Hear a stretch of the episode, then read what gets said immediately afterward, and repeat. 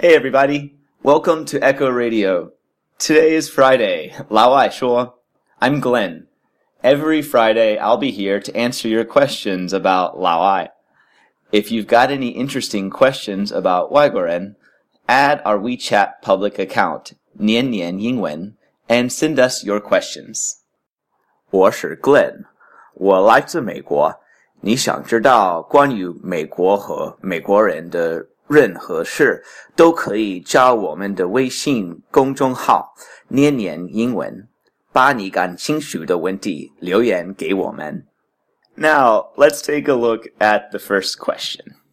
教师节在美国是一个重要的节日吗？美国人是这么庆祝教师节的。so the question is, is Teacher's Day uh, an important holiday in the United States?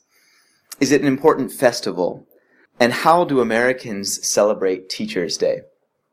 It's an interesting question because before I came to China, I had never heard of Teacher's Day. I didn't know what Teacher's Day was. I actually was in class and students came to me with gifts they said Happy Teacher's Day and gave me things like fruit uh, and some candy. In America, we really don't celebrate Teacher's Day.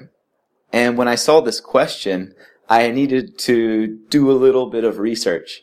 And I found that, yes, there is a Teacher's Appreciation Week in America. I believe it's the first week of May. But you could ask any American, and they would tell you that they've never heard of Teacher's Day.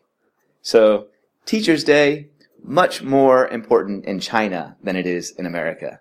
It's a great question. 下一个问题, the next question. 你最难忘的老师是谁？为什么? So who is my most memorable teacher and why? I think my most memorable teacher was in high school. His name was Coach Folks. Now his name was Mr. Folks, but everyone called him Coach. He was the baseball coach and the cross country coach. Cross country is long distance running. So he was so memorable because he was my cross country coach, but also my graphic arts teacher. He was very passionate as a coach and as a teacher. And in his classes, I really felt the need to improve my graphic arts skills. So designing things like logos and working on the computer, uh, things like Photoshop, PS. Uh, I still have some of those skills from that high school class. And I still run very often because I was driven by his passion, both in the classroom and out there in the cross country fields. So that would be my answer. Coach Folks is my most memorable teacher. 那我们今天只有三个问题，所、so, 以最后的问题是：你会说几门语言？你是怎么学外语的呢？So, can I speak a few languages? And how do I study foreign languages?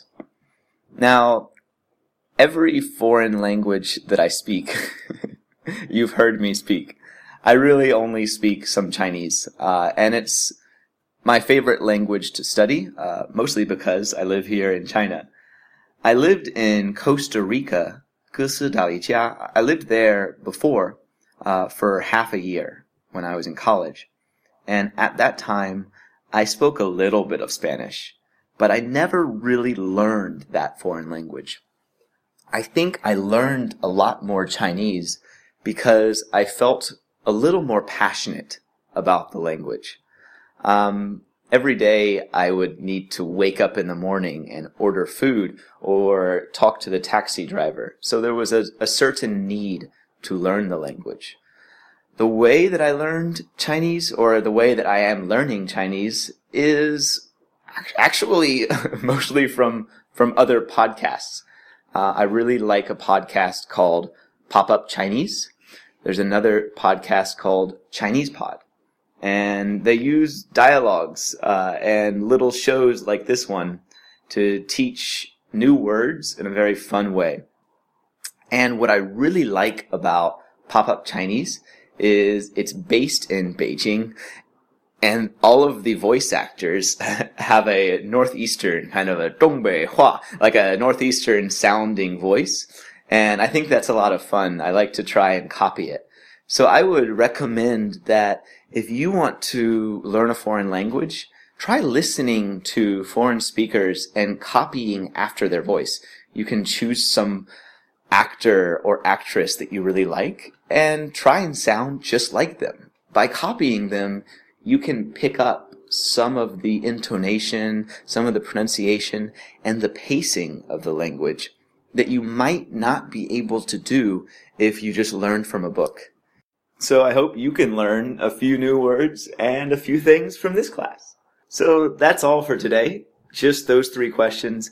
Um, if you have any more questions, please uh, send them to us. I would love to answer more questions on uh, Shua.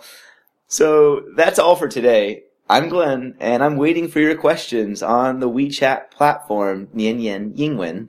Don't forget to show up. So thanks for listening. We'll see you next time on Echo Radio Friday. 老外说，拜拜。